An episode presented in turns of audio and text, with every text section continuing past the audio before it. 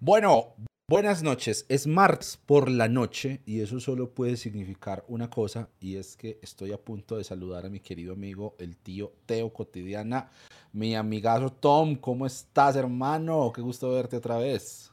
Qué vaina tan bonita que esto se nos haga costumbre y que estemos aquí luego de yo no sé cuántos episodios que ya hemos tenido, no sé cuántas conversaciones que ya hemos tenido y que sigamos y esto sigue, hay mucho, mucha, mucha tela por cortar, muchas conversaciones por tener, mucha gente por saludar que llega de una así en los comentarios. Qué belleza este espacio es de cada uno y de cada una de ustedes. Qué alegría estar juntos de nuevo. Qué lindo, lo mismo digo. Muchas gracias a la gente que nos está escuchando también en Spotify, porque esto lo estamos subiendo a Spotify, bueno, y a las demás plataformas de podcast, en Apple, Google Podcast eh, y todas las demás. Esto está muy, muy lindo también saber que hacemos esto en vivo, aquí en Facebook, en YouTube, pero Luego viene gente también que lo va a estar mientras está manejando hacia el trabajo, lavando los platos, haciendo ejercicio, lo que sea que haga. En toda América Latina y en España es muy bello ver gente escribiendo, yo soy de tal parte, los escuché desde tal lugar, todos lugares diferentes y me parece muy, muy, muy bello que hay gente que llega buscando la grabación diciendo dónde quedó grabado, yo quiero verlo, yo quiero escucharlo, y después cuelgan sus foticos en las, en las historias diciendo yo me lo vi, aquí lo estoy viendo, esta parte me gustó mucho. Qué alegría, qué brutal. Tengo TikTok nuevo, cancionero. Entonces voy a invitar a la gente a que se pues vaya al TikTok de Teo Cotidiana. Es el mismo nombre en todas, todas las plataformas, en todas las redes sociales, Teo Cotidiana, pueden encontrarlo en TikTok también. Lo único que tengo para decir es que en todo tiempo ama al amigo y es como un hermano en tiempo de angustia. Entonces, pues, pues, ¿qué le vamos a hacer?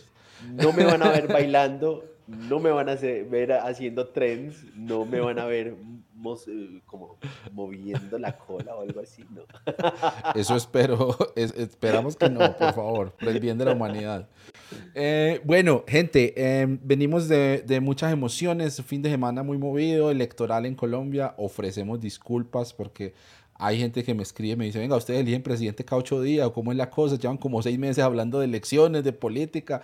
Sí, somos muy intensos, creo que somos muy intensos con el tema electoral, pero ya bueno, pasamos la página, pasamos a, a, otra etapa y seguimos conversando también por ahí otras cosas. Lo que pasa es que también hablamos de actualidad y pues al menos yo soy supremamente interesado en todo el tema político, entonces bueno, ahí sabrán disculpar. Pero hoy tenemos un tema muy interesante con una invitada genial que además queremos ah, de una vez decirle a la gente que está escuchando esto en vivo, que está viéndolo en vivo, que lo está escuchando en los próximos días después de la transmisión, que aproveche este espacio porque eh, la invitada de hoy además está próxima a comenzar un curso muy interesante sobre la temática que vamos a conversar hoy. Entonces, de hecho, la invitamos como para que nos haga un abrebocas, pero este es solamente la introducción a un curso más extenso de varias sesiones que nuestra queridísima invitada, que ya enseguida vamos a presentar, ah, va a, está ofreciendo. Entonces, les dejamos los links por todas partes. Ella enseguida nos contará un poco más acerca de,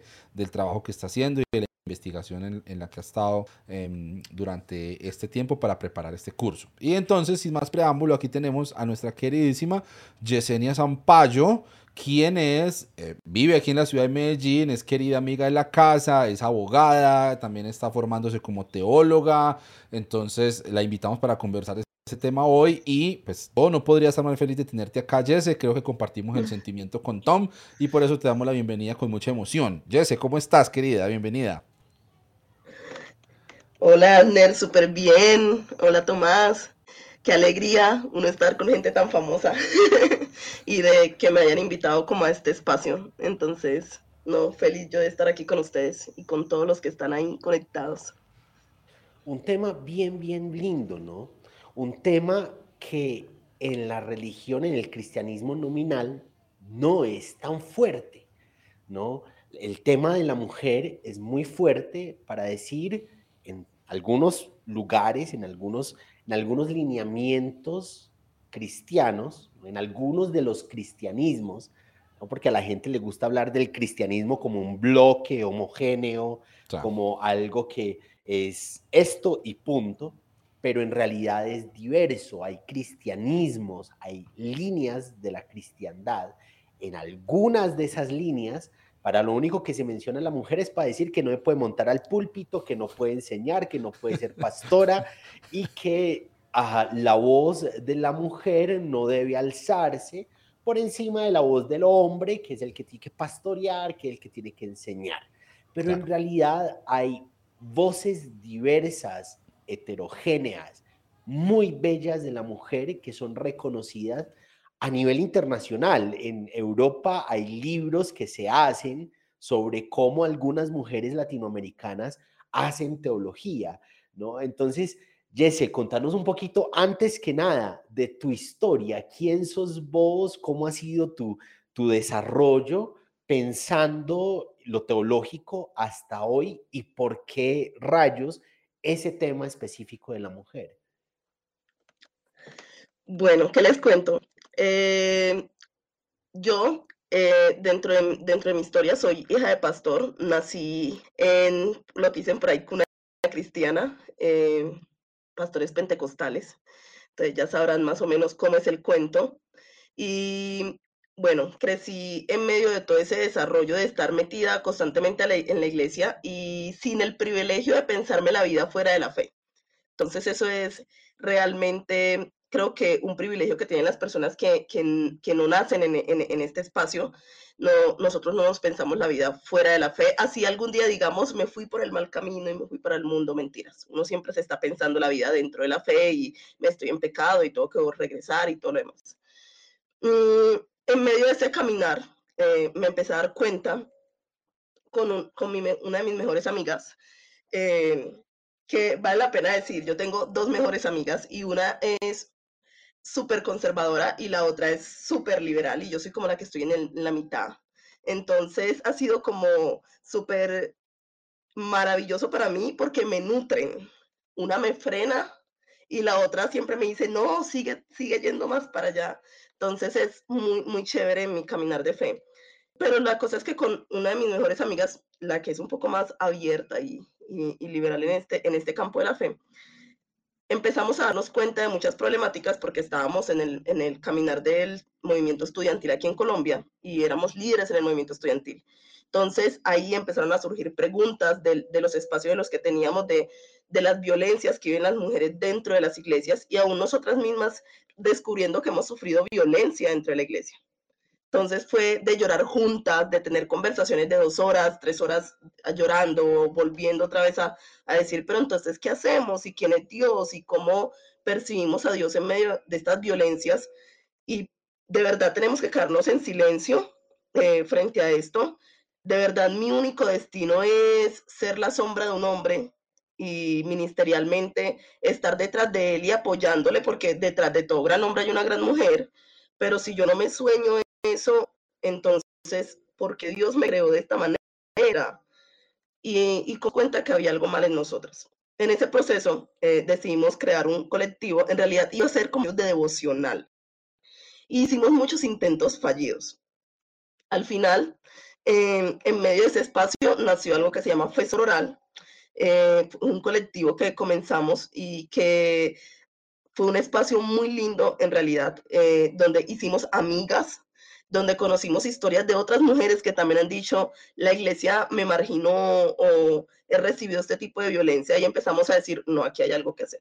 En ese proceso yo tomé la decisión de empezar a estudiar teología em, para poder de alguna manera entender cómo en el, el bíblico hablaba acerca de estas violencias y cómo se abordaban creo que en ese proceso empecé a darme cuenta de que a veces romantizamos mucho los textos bíblicos o intentamos y hacemos un montón de parapletos eh, para intentar organizarlo y decir, no, la mujer debe estar sujeta, pero hay que hacer esto otro. Y empecé a darme cuenta, eso no funciona realmente así. Entonces, gracias a Dios en este proceso he conocido profesores que me han ayudado muchísimo en, mostrarme otras formas de leer el texto, otras formas de, de interpretarlo y en ese proceso conocí la teología latinoamericana, que es algo que yo amo. Pero entonces decía, la teología latinoamericana sigue siendo muy machista. La gran mayoría de los autores son hombres. ¿Dónde están las mujeres? Y cuando me quería acercar a teologías feministas, la gran mayoría de las autoras eran europeas, estadounidenses, y uno decía, gracias por el trabajo que han hecho. Pero, como tú acabas de decir, Tomás, las, la, la teología es teologías, la, el cristianismo son cristianismos. Entonces, empecé a entender eso. Bueno, en ese momento pensé, se hace necesario que mujeres pensemos la teología feminista desde, desde nuestro contexto latinoamericano y en ese proceso empecé a encontrarme con mujeres feministas latinoamericanas que han hecho un excelente trabajo, pero que aún estamos en paz en eso y ha sido lo que me ha apasionado, seguir construyendo teología feminista latinoamericana. Hablé mucho, creo. No, pero pues, pues, pues a eso viniste. yo, yo quiero, bueno, quiero decir algo porque además Fesor Oral ha sido un, un, un espacio muy bello Mm, del que nos hemos acercado también en casa, pues mi esposa las, ha acompañado en, en, este proceso. Y es, eh, que, creo, que esas iniciativas de juntanza, de, de, acercarse eh, y de juntas procurar caminar ese camino, que es algo tan importante en la vida de fe, que, creo que cada vez nos, damos más cuenta de lo necesaria que es la comunidad, la gente, tener gente alrededor, tener otra gente que nos haga contrapeso, que nos apoye, pero también que nos contradiga, ¿cierto? Que a veces siento que nos gusta mucho tener comité de aplausos, ¿no? Como que, como que a todos nos den like y a todos nos digan, wow, me voló la cabeza, pero también parte del camino es caminar con gente diferente y que piense diferente y que en esa diferencia pues nos construyamos. Y pienso además que es muy bello el, el, em, la, la, intención de convocar, ¿cierto? Y yo siempre admiro y he admirado a la gente que convoca. Y creo que eso es algo muy bello que tú has hecho, Jesse, con Cami y con las demás amigas que están haciendo FESOR Oral, que estuvieron haciendo FESOR Oral y que ahora pues están haciendo otros, otros proyectos y otras cosas y creo que eso es de, de resaltar. También entendiendo que me parece a mí que alzar esa voz ya es un acto de rebeldía, porque aún hoy en pleno siglo XXI, en el año 2022, sigue habiendo creyentes, habiendo gente cristiana, hombres y mujeres, que defienden estas ideas de un modelo bíblico en el cual la mujer está subordinada a la autoridad de un hombre, ¿cierto? Eh, eh, eh, a una cabeza que es masculina y esto no solamente en los ámbitos de fe y en los espacios de iglesia o de teología o de enseñanza bíblica además, sino también en el hogar, en la sociedad. O sea, ese es el modelo como debería funcionar el mundo a partir de una interpretación de unos pasajes bíblicos que para ellos indican que por ahí es la cosa. Entonces creo también, y me parece importante resaltar eso, que no solamente el hecho de que estés haciendo teología, te estés formando en teología, ah, ya siendo una profesional en otra cosa, abogada, ¿sí? Eh, sino que además convoquen a otra gente, a otras mujeres a alzar la voz. Y creo que eso ya es un acto de rebeldía muy necesario. Y eso pues no es que necesites la aprobación de un hombre como yo, pero sí quiere expresarte pues eh, la admiración por eso, que es, es, muy, muy, muy necesario además. Gracias. Y que es muy interesante que durante mm, el caminar de fe uno entra a estos espacios eh, eclesiales, pero también a estos espacios teológicos de estudio y por lo menos yo entré súper animada y dije, wow, voy a entrar a un espacio donde me van a permitir pensar el pensamiento libre, la academia. Creo que uno entra como con todo eso y resulta que cuando entré al espacio de la teología me di cuenta, wow, son súper machistas. Es básicamente tú estás en esos espacios y, y y te dicen cállate o vienes a, casarte o aún en, los apoyos frente a las mujeres es muy, muy limitado frente a eso y creo que el hecho de ser mujer ha sido que, que entre, que entre, que uno entre muy golpeado aquí y sería un espacio que yo siempre digo a las mujeres, si vas a entrar, entra preparada a que va a ser un proceso complicado. Eh, tú ahorita de la aprobación muchas veces y, y sí pasa, un profesor una vez me decía, yo me acuerdo que yo entraba llorando al salón, a la clase, al, como a la oficina de él casi todos los días. Y yo le decía, profe, es que me dicen esto, esto, y él, y él lloraba conmigo y él me decía, tú eres maravillosa, tú eres brillante. Y yo siempre le decía, ¿usted por qué siempre me dice esto? Y él me dice, porque a los hombres normalmente le están diciendo, tú eres un gran pastor, un gran teólogo, un gran esto. Las mujeres nunca reciben ese tipo de aprobación y nunca le dicen, qué bien que estás levantando la voz por la justicia, estás levantando la voz por aquellos que están sufriendo o aquellas que están sufriendo. Y es muy interesante porque estos espacios que convocan nos permiten estar en una comunidad en la que nosotras nos decimos, estoy sufriendo, nos abrazamos y creamos comunidad y creamos ese, ese espacio de sororidad que es necesario entre mujeres porque eso nos da herramientas para poder enfrentar estos otros espacios que son tan machistas y que nos van a golpear y que nos van a herir y que nos van a lastimar. Entonces, creo que es muy importante llegar a esos espacios y convocar esos espacios de, comunidad donde nos abrazamos y donde recibimos ese abrazo que, muchas veces no recibimos en, los espacios eclesiales, lamentablemente. Yo, yo, noto, yo noto una Yesenia resiliente en medio de toda esta locura del machismo, de tener que esperar que alguien lo apruebe a uno. Noto una mujer libre, una mujer que disfruta de la libertad, una mujer que está como llena de, hay algo que me permite como disfrutar esta vaina. ¿Cuáles son los elementos de las teologías femeninas, de las hermenéuticas específicas de la mujer que has encontrado en las autoras latinoamericanas que te acompañan en esta libertad que se te siente? Bueno, creo que muchas cosas y me apasiona este tema. En realidad me apasiona porque creo que la teología feminista latinoamericana ha aportado tanto a lo que somos y en ser de mujer y de pensarse a la mujer como una mujer pobre, eh, porque muestra ese sentido de desigualdad social y de desigualdad que la misma iglesia es precursora de ella la iglesia no le paga a una mujer que es pastora. Y ya eso es un, ya eso es algo que fomenta una desigualdad social y una desigualdad en temas de salario y un montón de cosas. Entonces, desde ahí ya uno está partiendo de que la teología feminista latinoamericana te dice, ven, así no es. Eso no es que realmente, este, si estamos hablando de un Dios de justicia y un Dios de misericordia, eso no es. Entonces, eso me ha dejado la, teología feminista latinoamericana, pero también me ha dejado frente a mis acercamientos hermenéuticos este, el poder reconstruir los, los orígenes históricos de las mujeres que han hecho y que han construido y que han gritado y que han soñado todo este cuento de la teología, de, de un evangelio que germina. Eh, sí, un evangelio que germina y que ha germinado en tierra latina, de cómo nuestros cuerpos pertenecen como mujeres, una, una hermenéutica del cuerpo. Este cuerpo me pertenece como mujer, tú no decides sobre mi cuerpo. Algo muy, muy latente en, en la cultura y en, en, las raíces latinas de, de, de señalar y de, y de pensarse el cuerpo de la mujer como propiedad de. Y eso lo vemos en un país de guerra, donde el cuerpo de la mujer es un botín de guerra.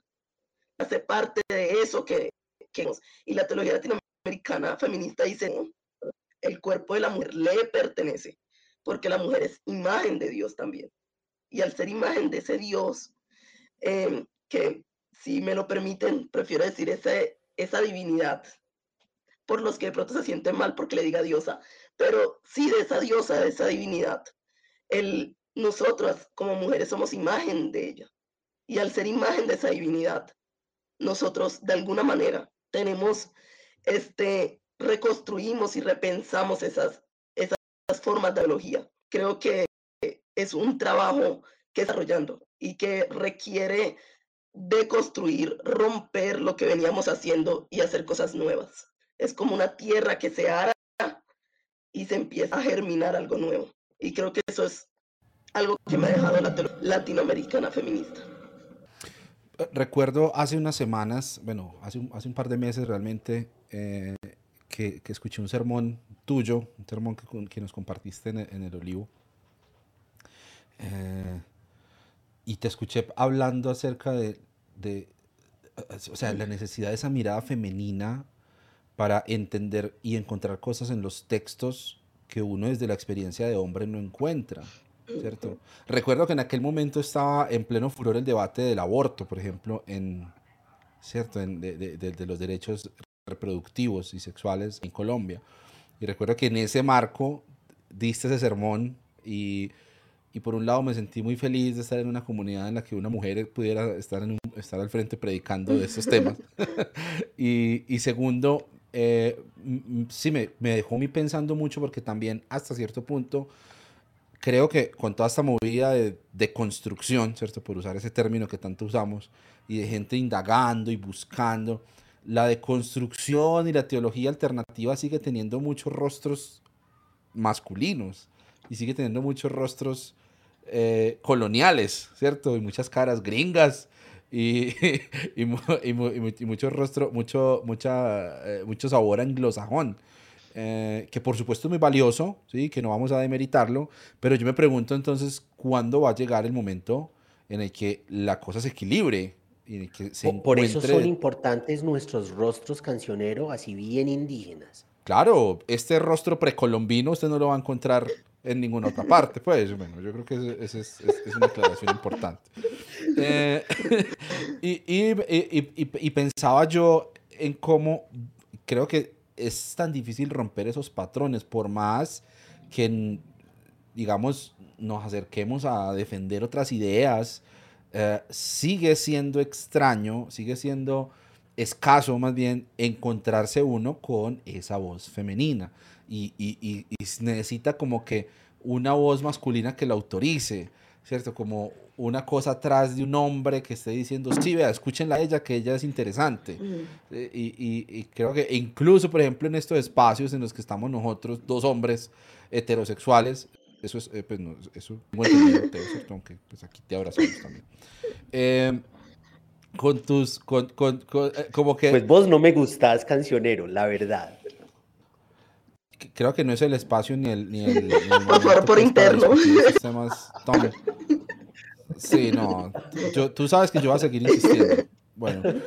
Y, y, y me, me parece que, que incluso hasta en eso mira la naturaleza de este evento. O sea, hay gente viniendo a escuchar a una teóloga latinoamericana, pero porque hay dos manes detrás que están diciendo, hey, vengan, ¿no? Entonces, creo que, y me parece muy importante, cerrando la idea, que esa vez que te escuché y en otras conversaciones que hemos tenido y que hemos tenido con otras amigas, sigue estando como ese sabor, como cuándo llegará el momento de la mujer latina, de la mujer colombiana, de la mujer peruana, de la mujer chilena, hablándonos y que, y, y, y que los hombres nos callemos y escuchemos y aprendamos.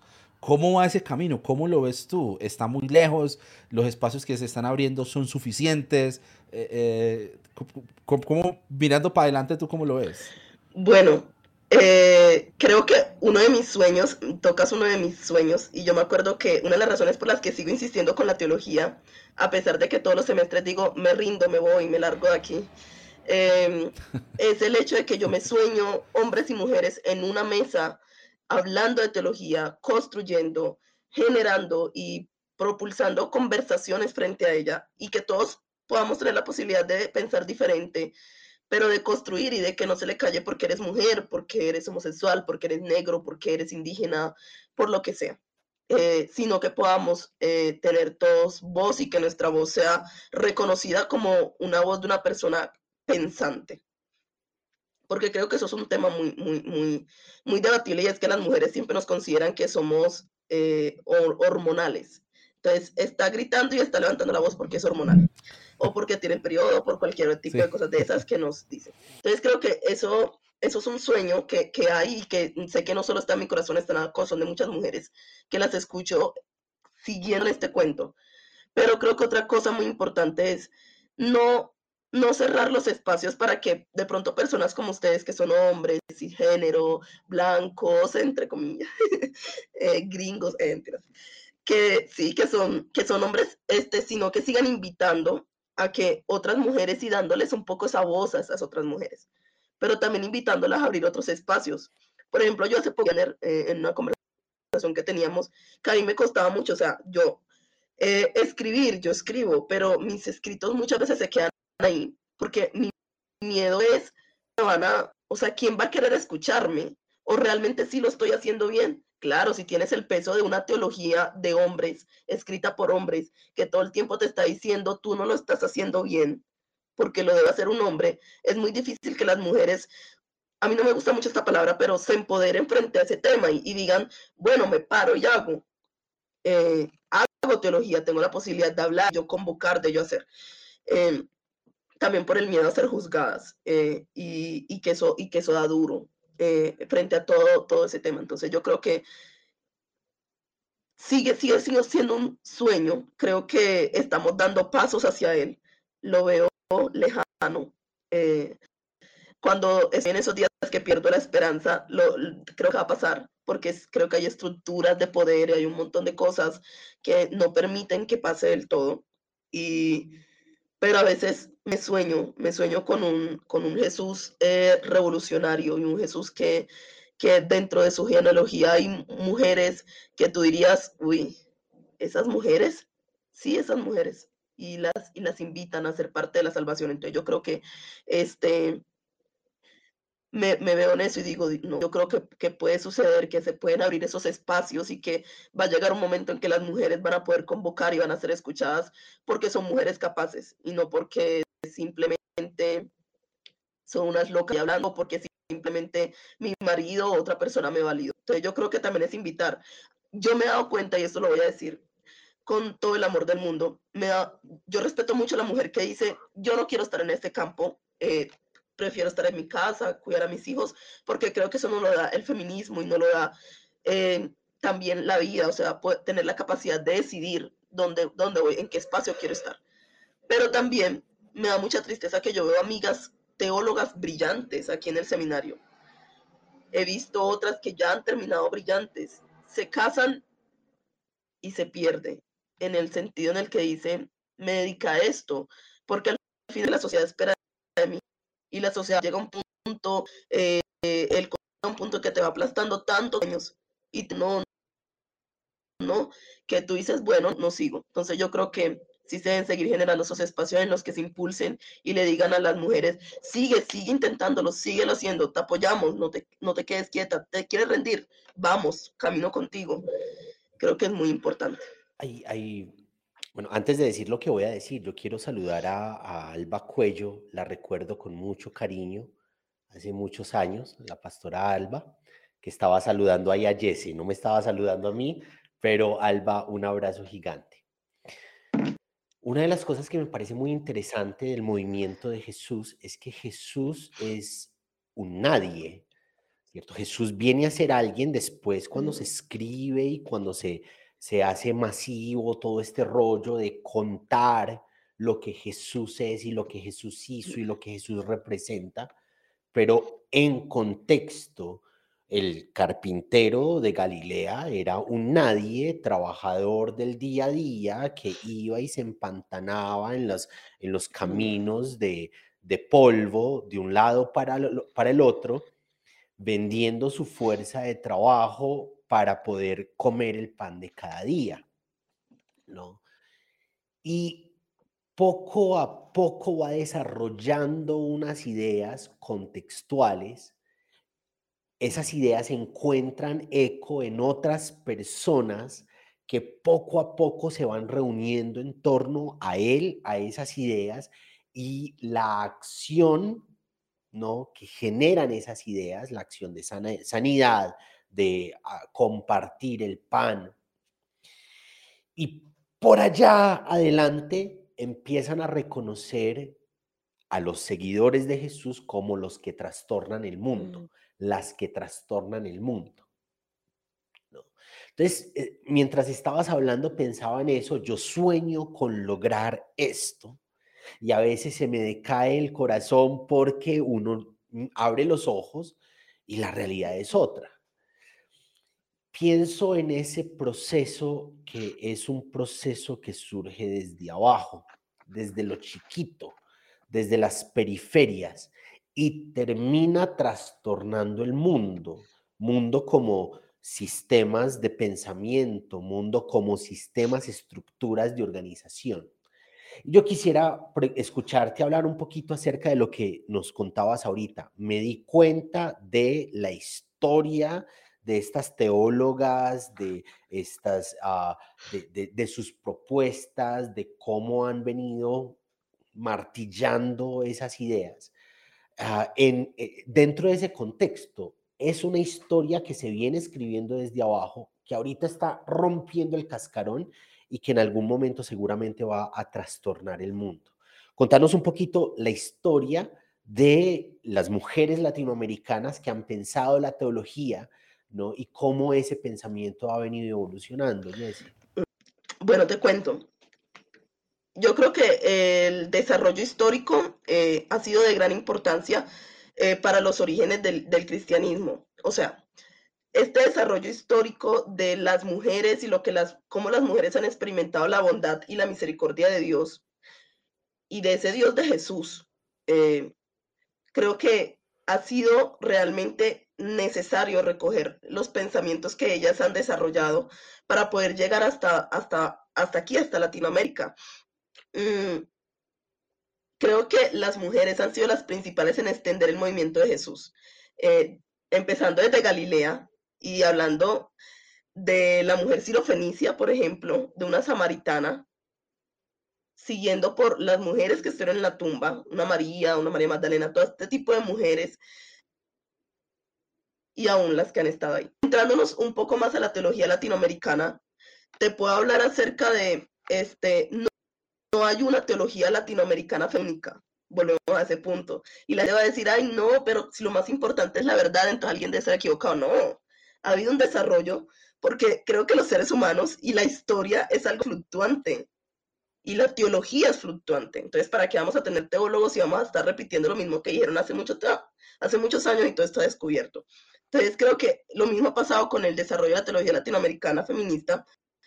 Y creo que algo muy importante, eso sí lo voy a decir como un abrebocas, es que no podemos pensarnos en teología feminista latinoamericana si no nos pensamos en teología de la liberación. Y los cristianos más conservadores van a decir, ¿qué? Teología de la liberación, ¿cómo se te ocurre si mataban gente? No, hay que leer teología de la liberación para poder entender. A partir de ahí surgen teologías emergentes como la teología feminista, como la teología indígena, como la teología negra, como la teología queer. Surgen a partir de ahí este tipo de teologías feministas o teologías latinoamericanas.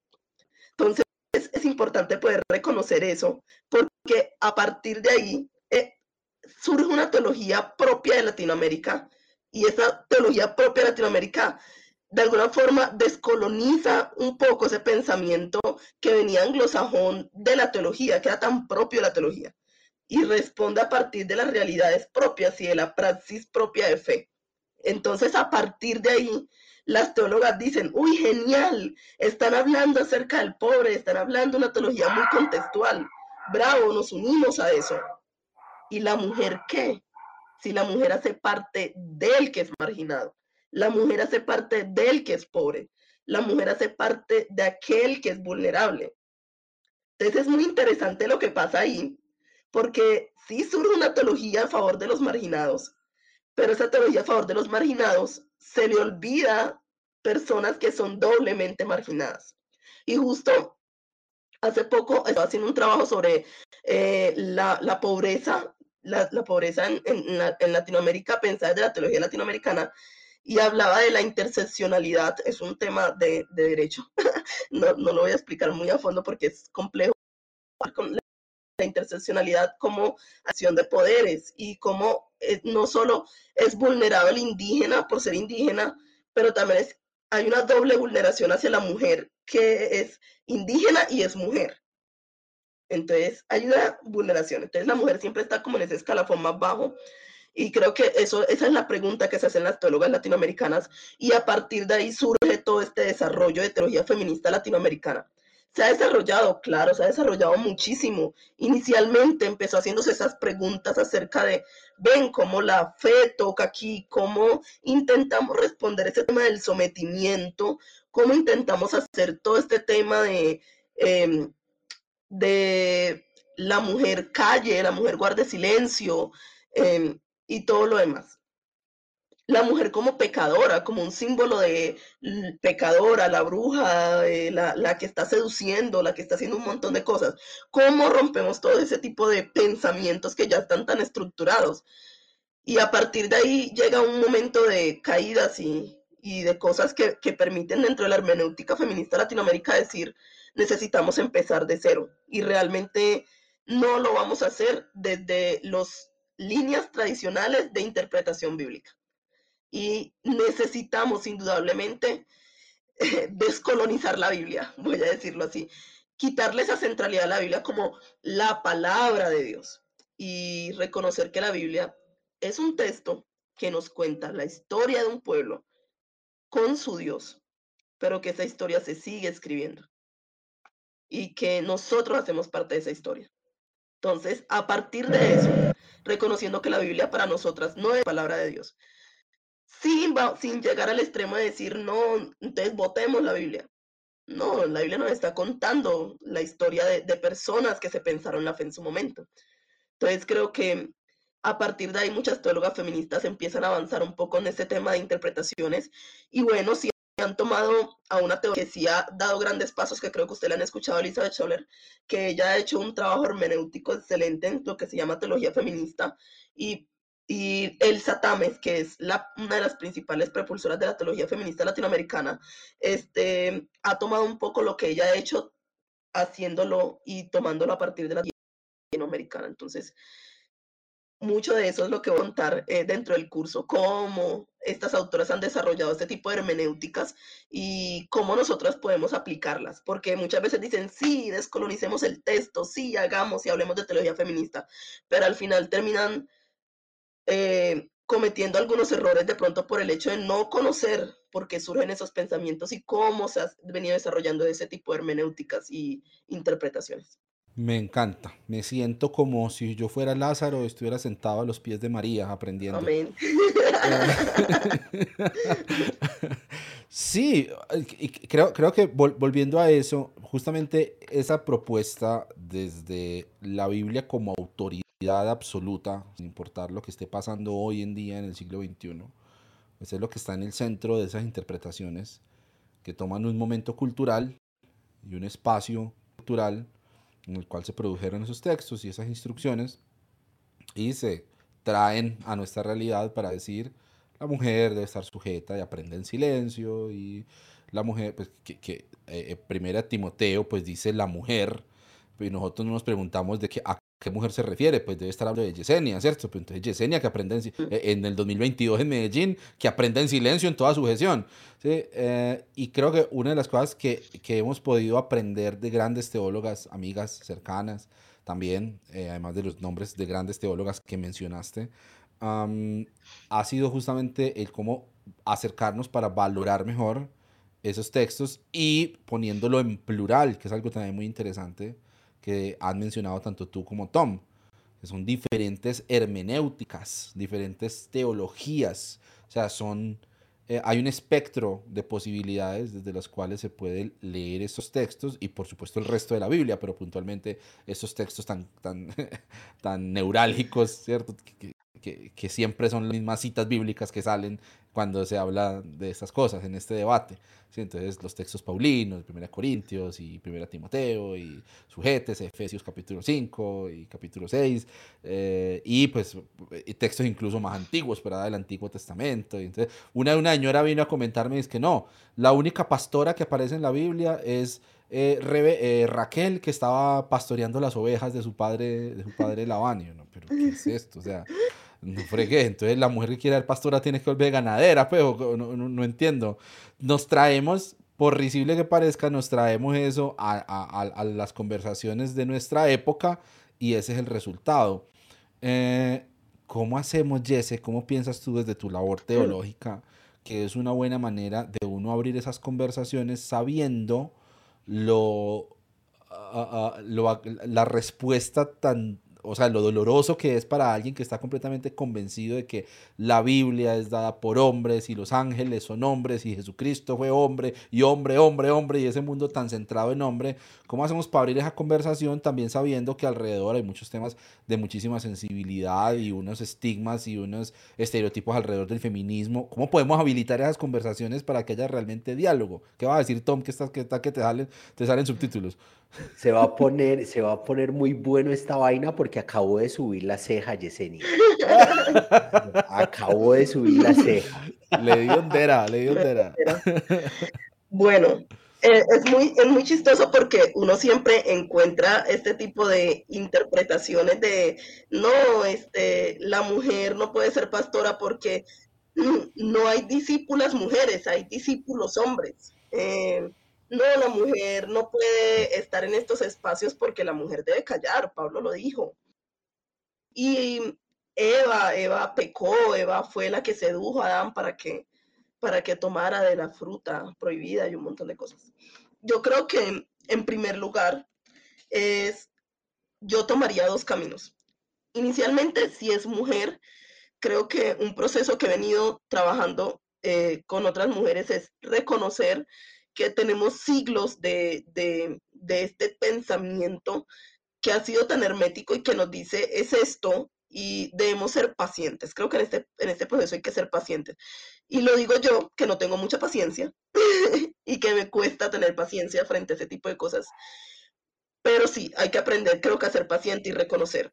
Pero también la paciencia tiene un límite. Entonces creo que hay que, hay que también poder tener la capacidad de decir esto es así, esto es de esta manera.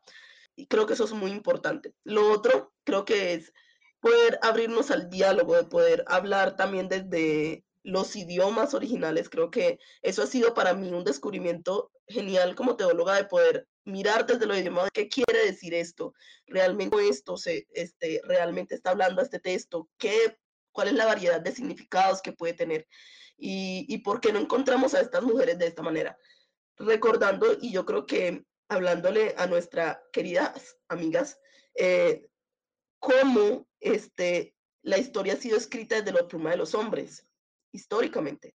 Inicialmente porque escribir era un privilegio y lo tenían los varones. Entonces, a partir de ahí, también reconocer que ha sido escrita y si ellos reconocen que ellos como hombres son la autoridad y son las personas que pueden escribir y que tienen la educación en sus manos, entonces, a partir de ellos, ellos también van a percibir a Dios desde lo masculino. Y eso ya es muy interesante porque quienes están describiendo a Dios son hombres. Y ellos lo van a percibir desde lo masculino. Y yo creo que eso ya quita, y por lo menos a mí eso me ayuda a entender, entonces yo sí puedo desde mujer percibir a Dios desde lo femenino, porque yo como mujer me voy a sentir más identificada con una diosa que con un dios masculino. Entonces yo creo que a partir de ese entendimiento podemos redescubrir un poco quién es ese, dios que, que ha estado a lo largo de la historia, cómo ese dios ha manifestado al pueblo y cómo hay actos de revelación de Dios, pero también actos en el sentido de cómo hay actos redentores de Dios a lo largo de la historia.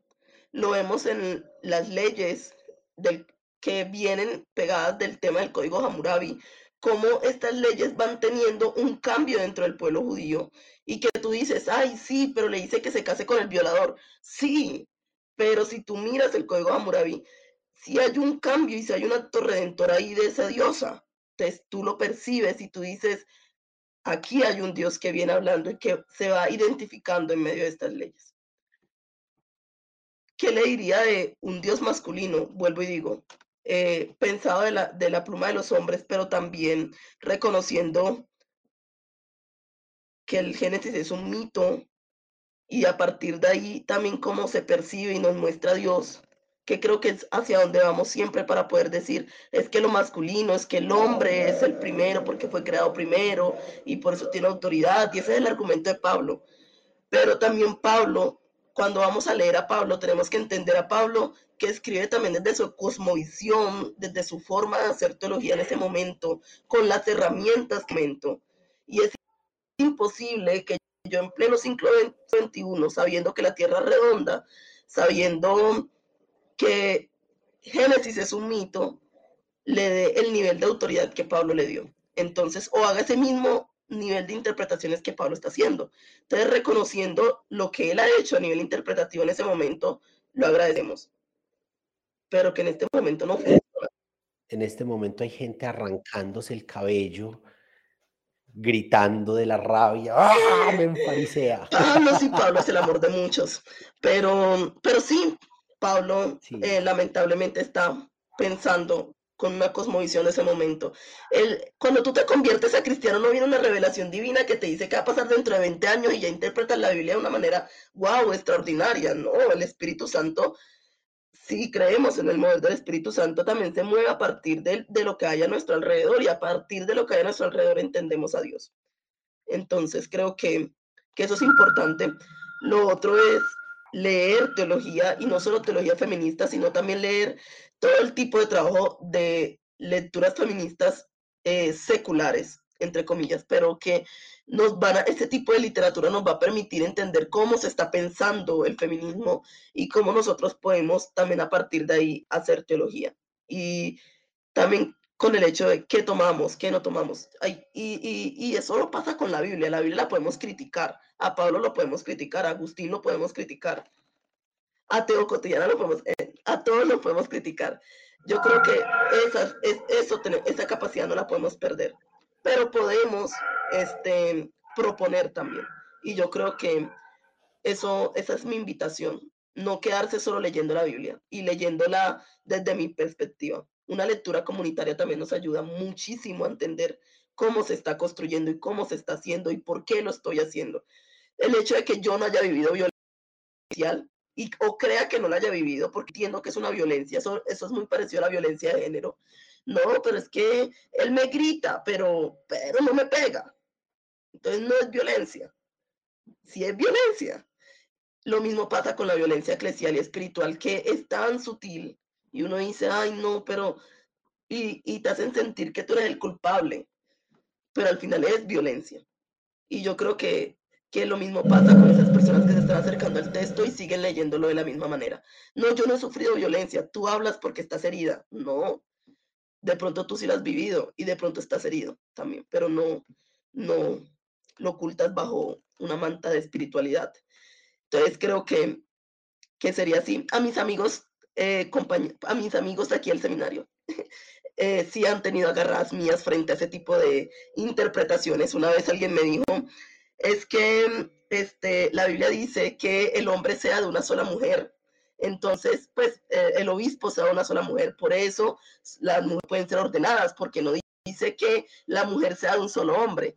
Entonces lo voy diciendo yo.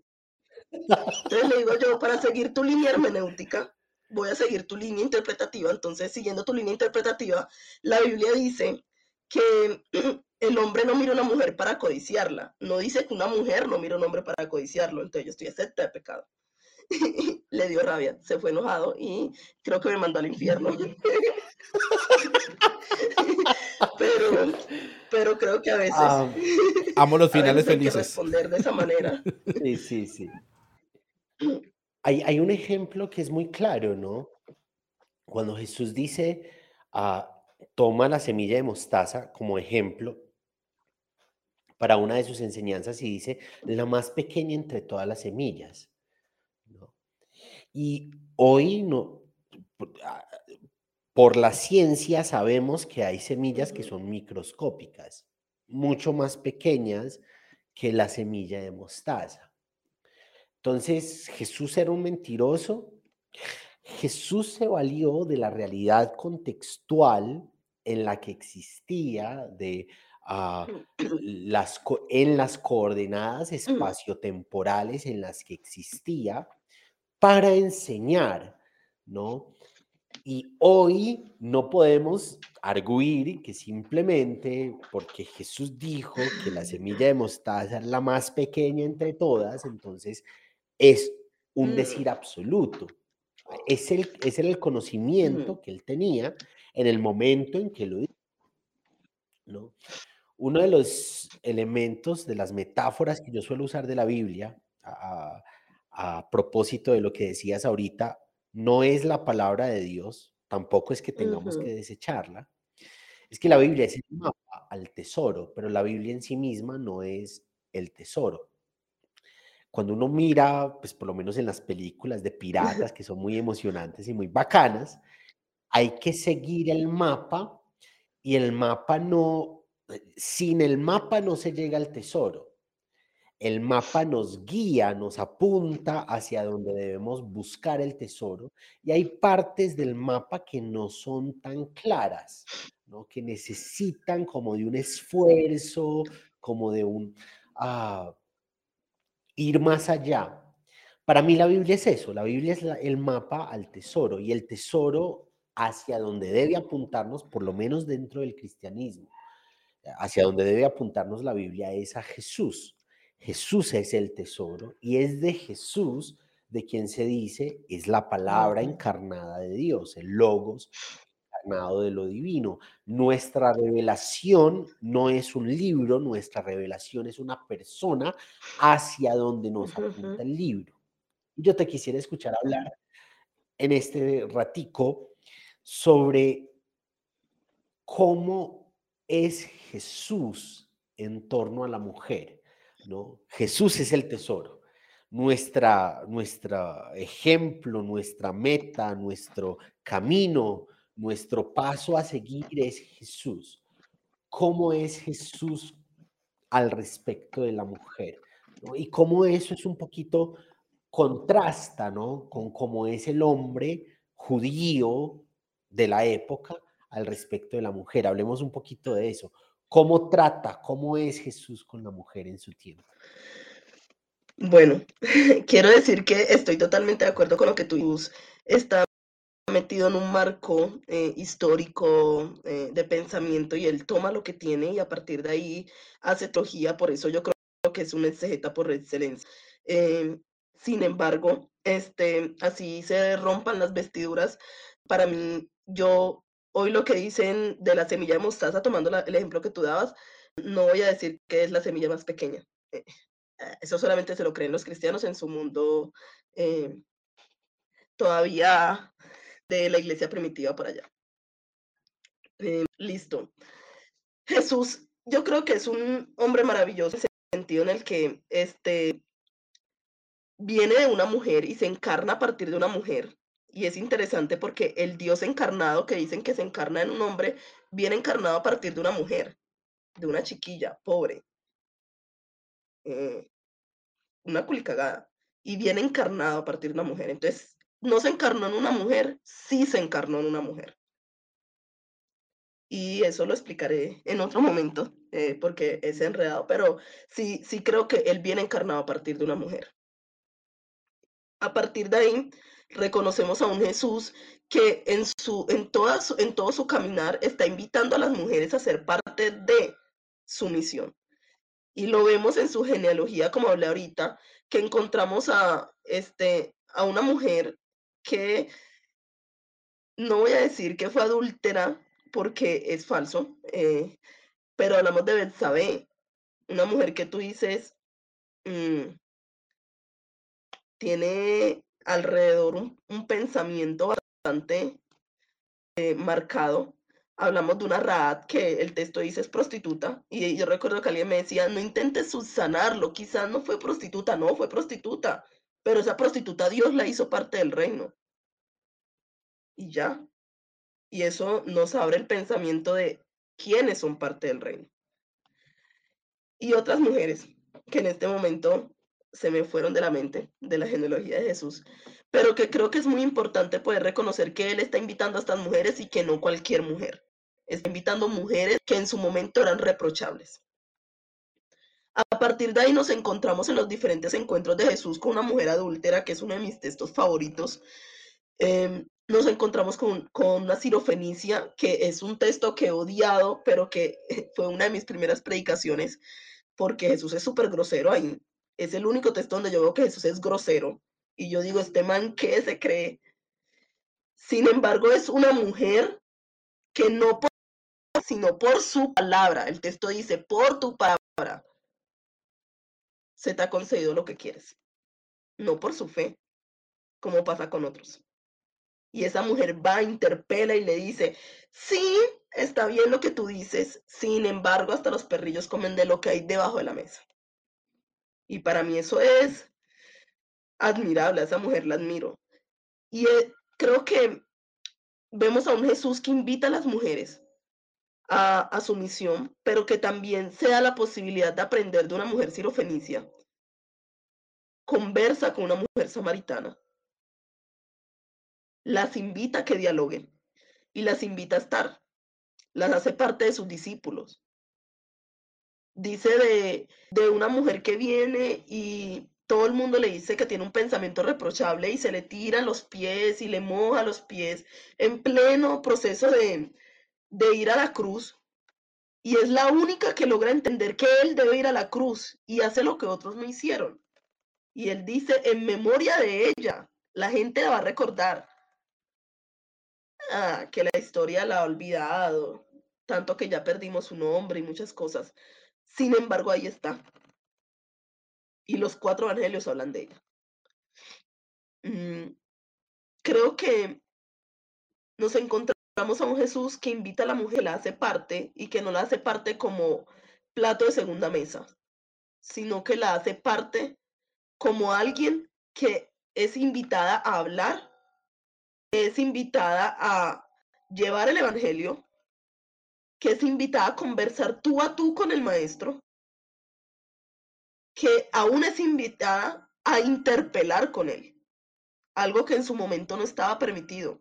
Que una mujer llegara y le dijera, ven, mira, tú tienes razón, pero esto no estaba permitido, qué atrevida. Y Jesús lo permite. Y ya eso nos, nos deja un camino como cristianos de poder decir, bueno, las mujeres yo creo que podríamos hacer parte de, tenemos la posibilidad de hablar, tenemos la posibilidad de interpelar y de decir, no estoy de acuerdo con esto. De a veces golpear la mesa como lo hacen los hombres y se lo aplauden y le dicen, uy, el Espíritu de Dios porque está defendiendo la verdad de Dios. Las mujeres también podemos hacer eso y no somos locas. Entonces creo que con ese Jesús me encuentro, me encuentro con un Jesús que invita, un Jesús que, que hace a la mujer parte de y la invita a hablar y la invita a, a, hacer este proceso de fe, a caminar, a hallar el Evangelio, a, a ir junto con ellos. Y, y es muy interesante porque son las mujeres las que constantemente en, el, en, los evangelios están entendiendo la misión que los discípulos constantemente en los evangelios dicen y ellos no entendían y ellos no entendían. Y uno dice, ¿estos qué eran tapados o qué? Y las mujeres, esas que no estudiaban, esas que eran menos, siempre entendían. Y iban y hacían. Que eso es algo, cuando yo veo esas dinámicas en los evangelios y veo esas dinámicas en la historia de la iglesia y veo esas dinámicas en la historia de la iglesia latinoamericana, veo que las mujeres tenemos eso vamos y hablamos, no nos quedamos simplemente ahí como, ay, será tal vez mi inteligencia se, se me va a caer por los sesos, no sé. Voy y hablo, voy y hago, voy y creo, creo comunidad, voy, voy. Y a partir de ahí ha seguido creciendo también la iglesia. Entonces, creo que por eso es tan importante hacer la memoria histórica de las mujeres. Eh, eso podría decir de Jesús. Qué precioso, qué precioso, Jesse. Bueno, yo creo que ya, ya es hora de, empezar a cerrar, pero yo quisiera, por favor, que nos cuentes más acerca del curso, porque también este, este, esta conversación, es que este tipo de temas, escucharlos de alguien con la pasión que tú tienes y, y, y que está en ese mundo, o sea, que ese, ese es su mundo, pues uno puede tener aquí pues 50 mil PDFs y leer a 50 mil teólogos y teólogas, pues yo teólogo no soy, ¿sí? No, no, no, no, no, está uno, se pierde uno una parte de eso que hablabas ahorita, por ejemplo, de, de, del acercamiento comunitario a la Biblia. Igual también en los espacios académicos hay un acercamiento comunitario, me parece a mí, en, en unos contextos que brindan unos espacios de formación pues, eh, muy valiosos. Digo esto para indicar que por supuesto queda uno con ganas de más. Entonces, para la gente que está quedando con ganas de más, pues queremos decirles, hay más.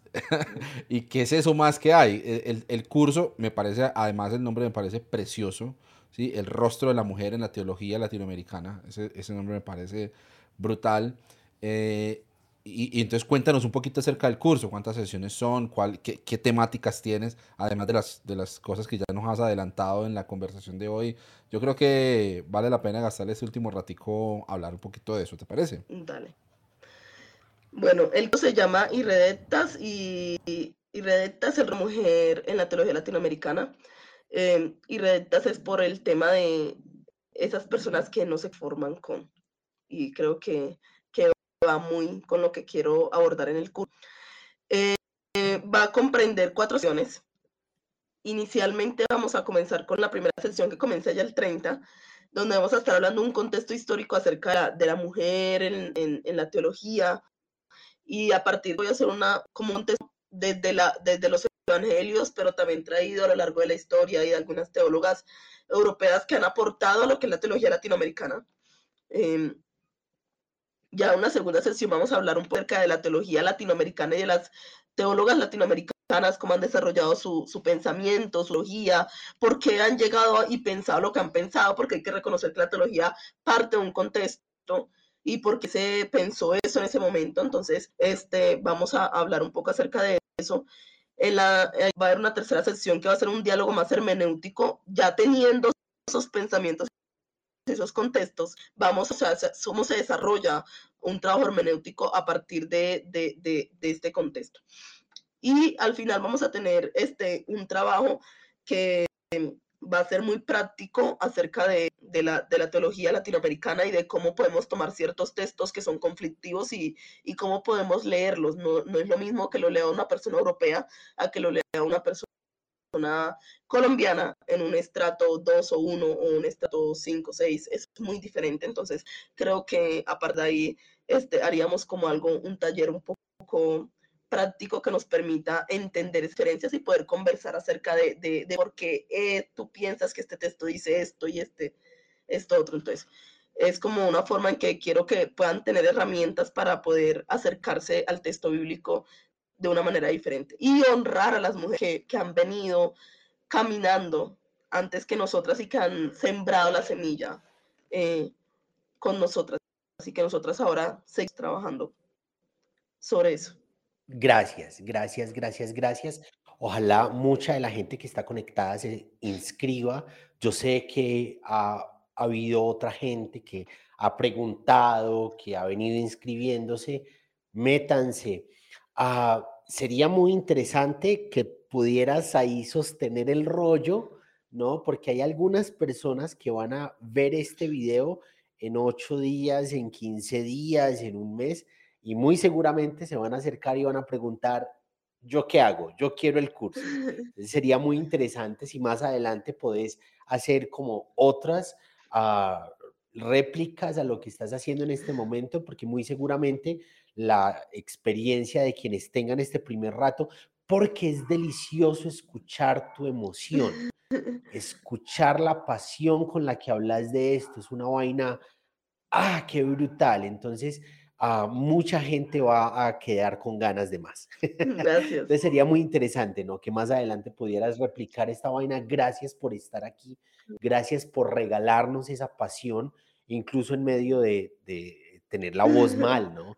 pero es bien, bien bonito que saques la voz y que saques la pasión y que nos contés toda esa vaina que tenés adentro y con la que aprendemos muchísimo y que nos brinda esperanza, ¿no? La esperanza de una iglesia por venir descentralizada, una iglesia por venir que se abre a los discursos alternativos, que se abre a todo esto que se viene construyendo desde abajo y que sé que en algún momento va a quebrar muchas, muchos, uh, ¿qué? Muchos, muchas ventanas, muchos vidrios, muchas puertas, van a romper el hielo, ¿no? Y, y, y se va a dar lugar a comunidades de fe a más desde aquí, más, más cercanas. Gracias, gracias, gracias, Jesse. Gracias todos y todas quienes pasan por aquí. Inscríbanse, háganlo, aprendamos juntos de esta vaina. Gracias, gracias a ustedes y gracias a todos. Sí, qué lindo. Recordemos, recordemos, eh, arroba Jesse Zampayo, ambas con Y y con S. Arroba Jesse Zampayo, aquí lo hemos estado poniendo en la pantalla durante la transmisión. Y yo quiero aprovechar pues para, para saludar también y agradecerle a las muchas amigas y amigos, pero mayormente amigas que han estado durante la transmisión eh, saludando, dejando sus comentarios. Por aquí he visto a Vilmaris, a Mara, eh, Jackie, Camila, por supuesto, Febe, que entiendo según los comentarios que es tu mamá. Sí, es mi mamá. Claro, aquí está también presente. Qué linda, preciosa. Eh, un saludo para todas ustedes, para Augusto, para eh, Carlos Andrés, Paola, Keren, que por aquí también pasó a saludar. bueno, un montón de personas, Mr. D, Miguel Ángel, Maggie. Muchas gracias. Esto para nosotros, pues nosotros lo disfrutamos mucho. Yo disfruto mucho, por ejemplo, hablar con gente tan tesa como vos, Yesenia. Y es una cosa muy linda poder hacer estos espacios porque además de que uno sabe que a la gente le, le, sirve y que las personas que pasan por acá les dejan pensando y les deja por ahí algún hilo suelto para jalarlo después, para ir al curso y escuchar más o para compartir con otra gente, mm, pues por supuesto yo también aprendo muchísimo y salgo usando un término muy evangélico, es algo muy edificado, ¿cierto? En, en mi fe y, en, y, y, entonces yo me pregunto, bueno, ¿y por qué tuvimos calladas las mujeres tanto tiempo? Por Dios bendito, y nos estamos perdiendo este tipo de maestras y de enseñanzas que nos sirven tanto para nuestra vida. Entonces creo que vale la pena lo que hemos insistido durante toda esta charla, es eso, vale la pena ir adelante. Dale para adelante, Jesse. Gracias. Cuentas con nuestro apoyo y muchísimas gracias de verdad por todo el amor y toda la pasión que le pones a, a, a esto que estás haciendo hoy con nosotros y que seguramente seguirás replicando en tu quehacer teológico en el futuro. Eh, entonces, con este remache, pues yo creo que ya damos por terminada esta charlita y nuevamente agradecerte mucho, Yesenia, por tu compañía. Gracias a ustedes. Chao. Y como siempre, muchas gracias a la gente que escuchó y que vio. Compartan, comenten, suscríbanse, denle like. Ahí en Spotify también pueden darle estrellitas. En Apple Podcast pueden dejarnos una reseña. En todas partes donde están escuchando. En TikTok, la gente que tiene TikTok, que está por allá en esa feria de las vanidades. Allá también está el tío Teo Cotidiana ahora. En, eh, Teo en Cotidiana TikTok. se ha vuelto TikToker. TikTok cotidiana, bueno, allá está también este bueno, la gente que bueno, yo qué vamos a hacer, la puerca lavada vuelve al pantano, ¿qué podemos hacer? Pues ahí no hay mucho que, que, que podamos resolver. Uh, yo, yo, yo la verdad, mi, mi misión en este mundo es confundir a la gente que llega al cancionero cristiano pensando que va a encontrar canciones cristianas y en eso seguimos acá. Entonces acompáñanos también en cancionerocristiano.com y en teocotidiana.com. Ahí encuentran todo lo demás que estamos haciendo y que seguimos compartiendo con mucho amor para todos y para todas. Entonces, un abrazo especialmente a la querida familia Zampayo que nos ha acompañado también por aquí en los comentarios y sigan conectadas, sigan conectados. Chaito, mucha alegría. Besitos, chaito, cuídense chaito. y adiós.